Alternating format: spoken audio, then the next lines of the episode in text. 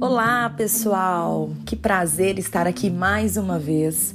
Eu sou a professora Larissa Mesquita, sou professora de Geografia aqui do Brasil Escola e mais um podcast um podcast importante hoje com um tema muito legal. Nós vamos falar sobre riqueza, mais precisamente sobre países que são mais ricos e também países que são mais pobres no mundo. Certamente um assunto bem interessante. Antes de começarmos, já quero te fazer aquele convite super especial. Siga-nos nas plataformas e acompanhe todo o conteúdo do Brasil Escola em formato podcast. Certamente você vai encontrar um mundo de conhecimento. Vamos lá?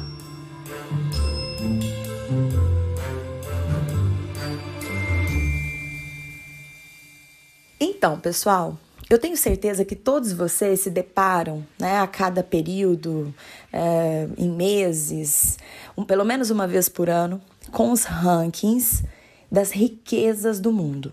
Ou melhor, os rankings que são produzidos por organizações internacionais para classificar os países segundo a sua riqueza. Nós somos bombardeados por essas informações. Pelo menos uma vez ao ano, como eu disse, esse ranqueamento é divulgado e as informações repercutem por muito tempo.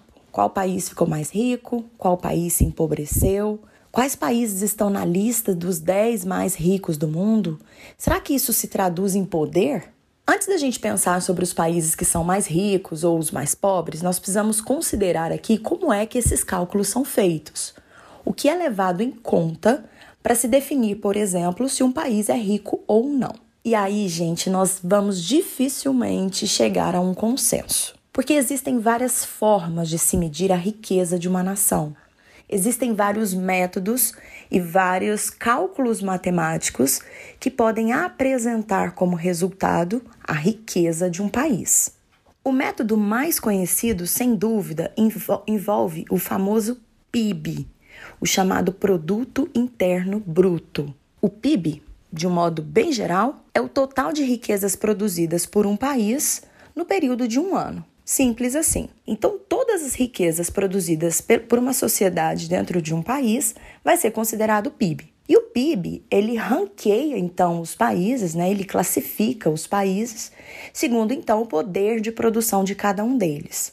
Os PIBs podem ser avaliados a cada trimestre, a cada semestre e anualmente. As origens do PIB remontam à época da Grande Depressão nos Estados Unidos. Um economista muito conhecido chamado Simon Kuznets queria encontrar uma forma de mensurar a economia dentro do esforço para encontrar saídas para a crise nos Estados Unidos, mais precisamente em Nova York. Então ele começou a medir aquilo que era produtivo, aquilo que era significativo e que poderia produzir bem-estar à sociedade. Com o passar do tempo, isso foi um, um tanto alterado. Né? Essa questão do bem-estar da sociedade foi sendo deixado de lado e a questão envolvendo apenas o que se produz em riqueza passou a ser mais forte. E aí, queridos, eu posso dizer a vocês que após a Segunda Guerra Mundial, os Estados Unidos figurando ali como uma grande potência, né, à frente de muitos países europeus, enfim, o PIB criado nos Estados Unidos, já transfigurado, passou a ser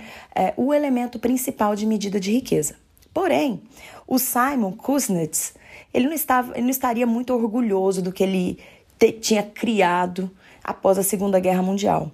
Porque o PIB acabou sendo muito diferente da sua origem. Né? Na sua intenção original, a ideia, como eu disse, era medir um bem-estar econômico. Mas ele acabou virando mesmo uma medida exclusiva da atividade econômica. Então, é, a partir desse conceito né, de PIB, nós vamos ter os países segundo o maior poder de criação de riquezas, de geração de riquezas, e a partir do PIB surge um outro indicador econômico que também serve para avaliar se um país é rico ou não. Certamente você já ouviu falar, que é o chamado PIB per capita ou renda per capita. Nesse caso, nós estamos é, pensando no indicador que se caracteriza, né, por ter ali o total de riquezas produzidas por um país dividido pelo número de pessoas deste país. Então seria mais ou menos a quantidade de riqueza por pessoas. Porém, o PIB per capita ou renda per capita, ele não é um indicador muito confiável porque ele não considera as diferenças socioeconômicas entre as pessoas. Nós sabemos que dentro de um país existem muitas desigualdades, né? muitas desigualdades. Uma pessoa pode concentrar muita riqueza e, no entanto, outras pessoas vivem com o mínimo, às vezes menos do que o mínimo. E a renda per capita não avalia, então, ela não é capaz de mostrar essas desigualdades. Para ilustrar o que eu estou dizendo, né, existe aí no meio econômico uma, uma piada é, entre os economistas que diz assim: ó, imagine que o Bill Gates entra num bar. De uma hora para outra, todos que estão nesse bar se tornam milionários. Isso se houver a divisão da riqueza concentrada naquele espaço pelo total de pessoas. Compreendeu? O fato de a gente ter uma grande riqueza concentrada na mão de uma pessoa pode transformar a renda per capita num equivalente alto, né? num índice bem elevado. Mas isso não vai traduzir a realidade de que uma pessoa concentra uma renda muito grande em detrimento de várias pessoas que não concentram renda.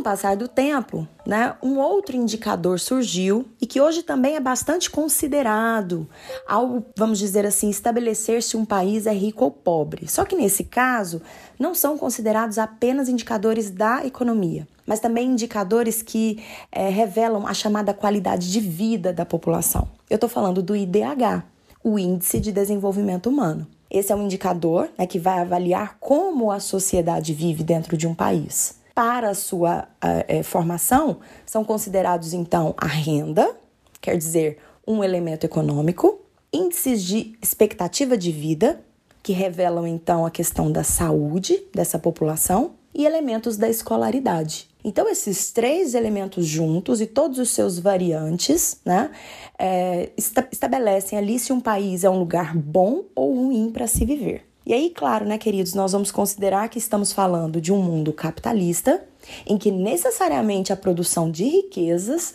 no caso a renda, vai ser um componente muito importante para se avaliar se uma pessoa pode viver bem ou não. Quer dizer, um país rico economicamente tende a ser um lugar melhor para um indivíduo viver do que um país pobre. Concordam comigo? Então é difícil chegar a um consenso, né, no, no, sentido de avaliar qual é o melhor método para a classificação dos países segundo as suas riquezas. Nós vamos considerar aqui o PIB. Afinal de contas, a produção de riquezas é um elemento considerável praticamente por todas as instituições internacionais. Esse PIB ele varia de um ano para o outro, isso porque as economias não são 100% estáveis, né? E eu vou apresentar para vocês aqui os dados mais recentes em relação ao ranking dos maiores PIBs do mundo e também algumas mudanças já percebidas. Vamos lá. Bom, os dados são de 2020, né, e publicados, como eu disse, pelo Fundo Monetário Internacional. Em primeiro lugar, Estados Unidos da América, com um PIB aí superior a 22 trilhões de dólares. Em segundo lugar, a China, quase encostando nos Estados Unidos, viu, pessoal? Nós vamos ter aí, ó, a China com um PIB de aproximadamente 16, quase 17 trilhões de dólares. Em terceiro lugar, o Japão, Alemanha, Reino Unido, Índia em sexto lugar, França em sétimo, Itália, Canadá, em décimo lugar a Coreia do Sul, em décimo primeiro lugar a Rússia e, pasmem, em 2020, o Brasil fechou na 12ª posição dos países mais ricos do mundo. Para nós é uma grande perda, porque nós saímos do ranking dos 10 países mais ricos, certo? Para se ter uma ideia, no ano de 2011, o Brasil ocupava a sétima posição. Né? Esse, esse, essa posição, o sétimo lugar, ele manteve até o ano de 2014 quando a recessão econômica começa a dar sinais fortes no Brasil, né? E entre 2015 e 2016 o Brasil caiu para o oitavo lugar e em 2017 a gente já foi para o nono lugar. E agora, queridos, em 2020, né, segundo o Fundo Monetário Internacional, uma queda significativa no PIB brasileiro, de 4,1%, coloca o Brasil então na 12ª posição em relação aos maiores PIBs do planeta Terra. Não é né, uma notícia bacana, não é algo que a gente gostaria. E aí vem as perguntas: o que que acontece, né? Por que é que esse, esse PIB diminuiu tanto?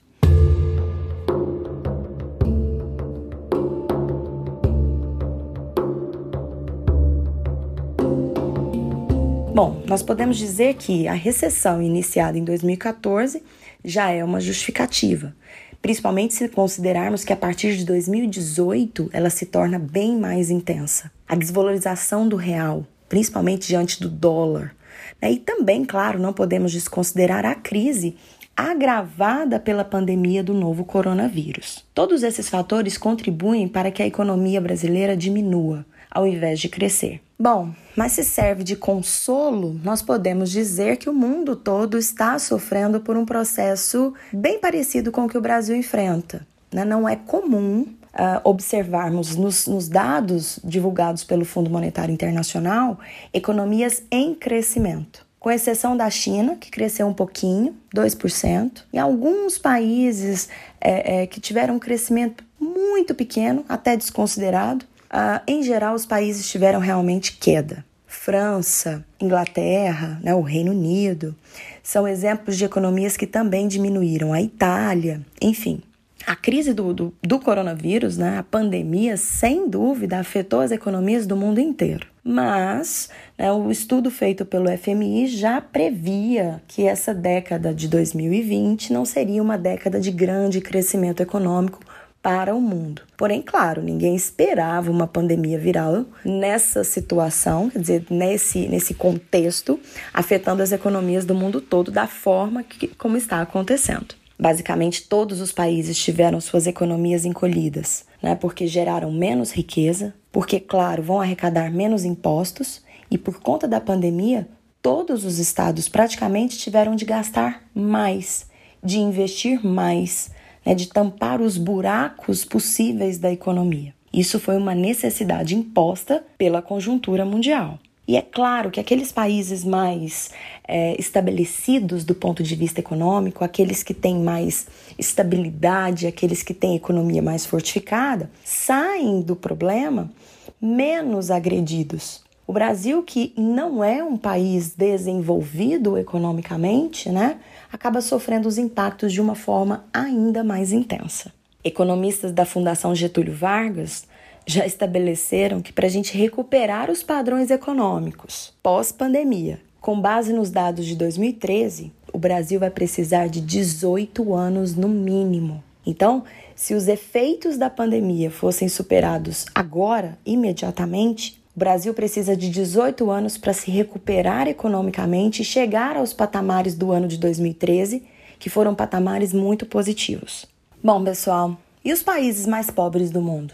Né? Quais são os países que apresentam os menores PIBs, os menores produtos internos brutos do planeta? Bom, eu sinto informar que a maior parte dos países que concentram PIBs pequenos estão concentrados na África subsaariana. Então, ali nós vamos destacar o Níger, a República Democrática do Congo, Moçambique, Burkina Faso, Zimbábue, a Eritreia, a República Centro-Africana, Burundi, Serra Leoa e Guiné-Bissau. Esses são os 10 países com os menores PIBs nominais do planeta. Existem países que têm PIBs tão pequenos que a, o, o, índice acaba sendo menor do que às vezes o capital de uma grande corporação. Então existem várias empresas no mundo que têm o, o seu capital somado, seu valor somado, supera um PIB de país, para vocês terem uma noção do que a gente está falando. Agora, vamos considerar o seguinte, queridos: ficarmos aqui, ó, enumerando países, né, quais são os mais ricos ou os mais pobres, não significa necessariamente que nós estamos fazendo uma leitura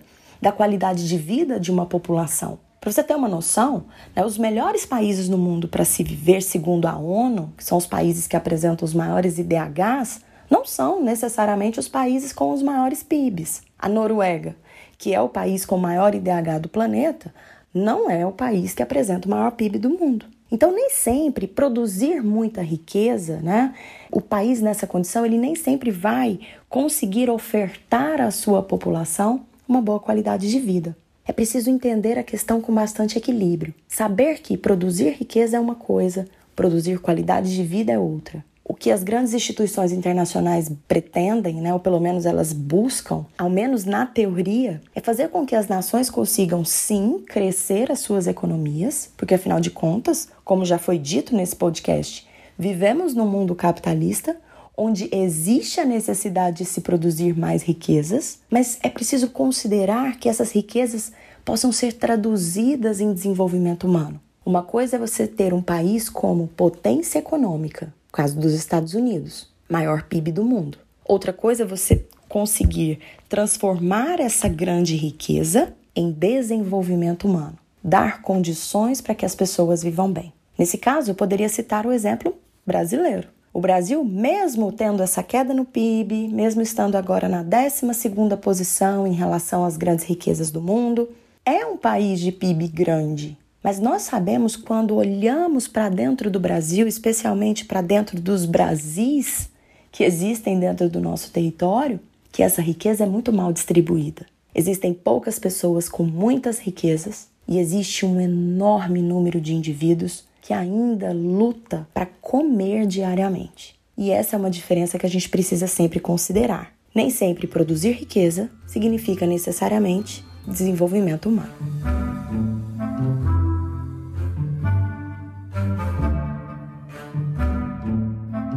Então, pessoal, espero que vocês tenham gostado de mais um bate-papo aqui no nosso podcast. A gente se vê no próximo encontro e, enquanto isso, eu te convido a visitar o Brasil Escola nas redes sociais e visitar também o nosso canal do YouTube. Tenho certeza que se você ainda não conhece, vai se surpreender com a qualidade e quantidade de conteúdos ali esperando por você. Tchau, queridos. Muito obrigada pela atenção. Se cuidem e até o próximo podcast. Beijo, beijo.